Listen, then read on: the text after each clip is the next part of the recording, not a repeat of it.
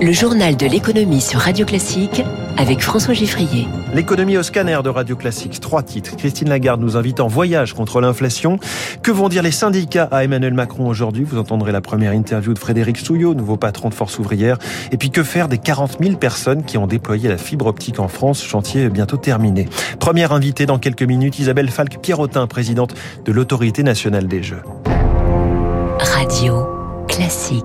We intend to raise the key ECB interest rates by 25 basis points at our July monetary policy meeting. 25 points de base en juillet, l'annonce pleine de gravité de Christine Lagarde hier après-midi depuis Rotterdam avec la fin du programme de rachat d'actifs. La présidente de la BCE a donc confirmé cette hausse de taux pour juillet et indiqué qu'il y en aurait une autre en septembre. C'est une première depuis plus de 10 ans. Réaction immédiate sur les marchés. Le taux auquel la France emprunte sur 10 ans a dépassé les 2%. Réaction à chaud de Bastien Dru, économiste chez CPRAM. Christine Lagarde, elle a commencé sa conférence de presse en disant l'inflation élevée est un défi majeur pour tous et on comprend bien que l'inflation est en train de devenir la préoccupation numéro un de la BCE avant toute autre chose. C'est ça qui fait monter les taux d'intérêt à long terme. Maintenant, est-ce qu'il faut s'attendre à ce que les taux d'intérêt à long terme remontent vraiment beaucoup plus que les niveaux actuels? Pas forcément parce que les marchés obligataires avaient déjà pris en compte la possibilité d'un cycle de remontée de taux de la part de la BCE. Bastien Dru qui est par ailleurs l'auteur du livre Banque centrale, les nouveaux outils de la politique monétaire aux éditions de Buck Supérieur. Il est plutôt rassurant. Bonjour Eric Mauban. Bonjour François, bonjour à tous. On va quand même surveiller dans les prochains mois les conséquences de ce changement de ton de la BCE pour l'économie. Effectivement, car c'est la fin de l'argent facile. L'impact va se faire sentir, mais dans la durée. Les Français vont payer plus cher leur crédit, tout comme les entreprises qui ont besoin de financer leurs investissements. Alors pour le moment, c'est vrai, pas trop d'inquiétude. Cependant, le tour de vis monétaire opéré hier pourrait mettre davantage en difficulté des sociétés obligées de rogner sur leurs marges en raison de l'inflation ou bien en difficulté pour trouver de la main-d'œuvre qualifiée. Cela va contenir l'inflation, certes, mais également brider une activité économique déjà mise à mal par le conflit en Ukraine et la flambée des prix des matières premières. Alors petite consolation, les épargnants vont profiter d'une meilleure rémunération de leur livret et les banques gagneront elles aussi un peu plus d'argent puisqu'elles se rémunèrent sur les taux d'emprunt. Éric Mauban en direct et il y a une phrase très courte, une formule que l'on retient de cette conférence de presse de Christine Lagarde. It's not just a step. It's voilà, ce n'est pas seulement un pas, c'est un voyage. Christine Lagarde qui nous invite donc à monter à bord avec elle euh, de la machine à arrêter l'inflation.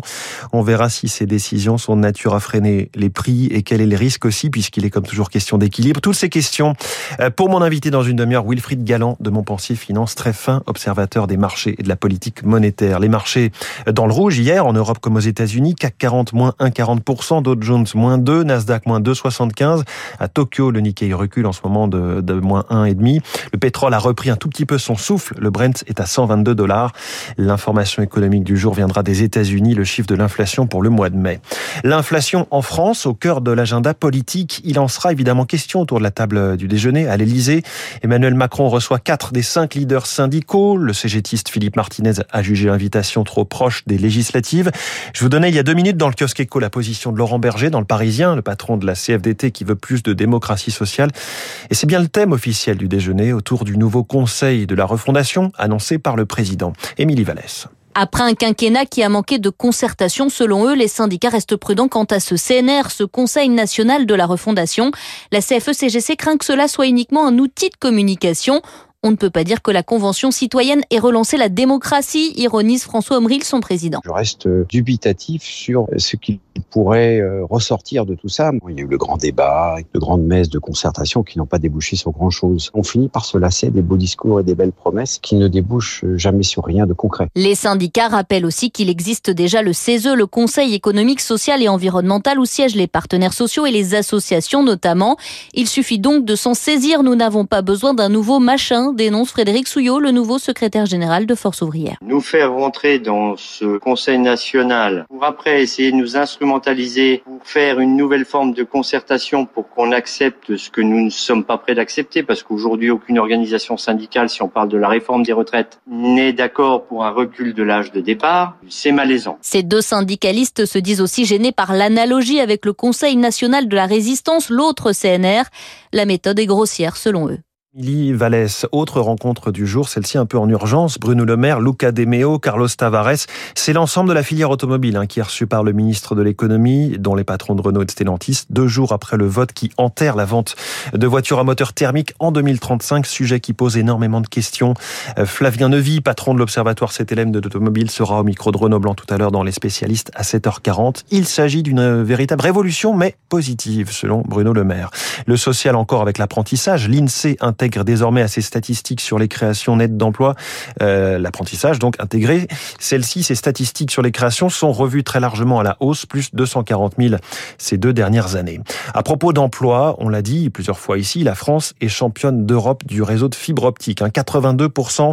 du territoire fibré d'ici la fin de l'année, quasi 100% en 2025. L'Allemagne n'est qu'à 22%, mais se pose maintenant pour nous un énorme défi. Comment reclasser les milliers d'ingénieurs et de techniciens qui ont déployé la fibre? Eric Kioch. Après une décennie de travaux et 20 milliards d'euros d'investissement, le chantier de la fibre optique arrive à son terme et avec lui beaucoup d'inquiétudes, avoue Philippe Legrand, président d'Infranum, Fédération des acteurs du numérique. En 2025, nous aurons fait l'essentiel du travail. Les 40 000 personnes qui chaque jour travaillent sur le déploiement des réseaux en fibre optique ne seront pas toutes nécessaires à l'avenir. Une partie des salariés sera redéployée pour la maintenance et la gestion des réseaux, mais 7000 emplois sont menacés. Pour les préserver, des pistes sont étudiées enfouissement des câbles aériens ou encore reconversion vers les réseaux 5G, voire cuivre. C'est maintenant qu'il faut se lancer sur ces nouveaux chantiers pour que les compétences que nous avons développées, les talents que nous avons euh, fait émerger et formés puissent être réemployés au bénéfice des infrastructures numériques. Le secteur mise aussi sur les villes intelligentes qu'il faudra équiper. Ainsi, la fin de la voiture thermique votée par le Parlement européen a été accueillie par des hurrahs. Jean-Noël Devater, président de NGE Infranet, prestataire fibre optique. Les former à l'électricité, c'est quelque chose de faisable. Oui. Dans les territoires durables et connectés, c'est très vaste. Les deux gros sujets aujourd'hui, c'est la vidéoprotection et les bandes électriques. Ces pistes seront présentées au gouvernement après les législatives. Le secteur espère le soutien de l'État pour pérenniser ses emplois. Éric Kioch dans le journal de l'écho.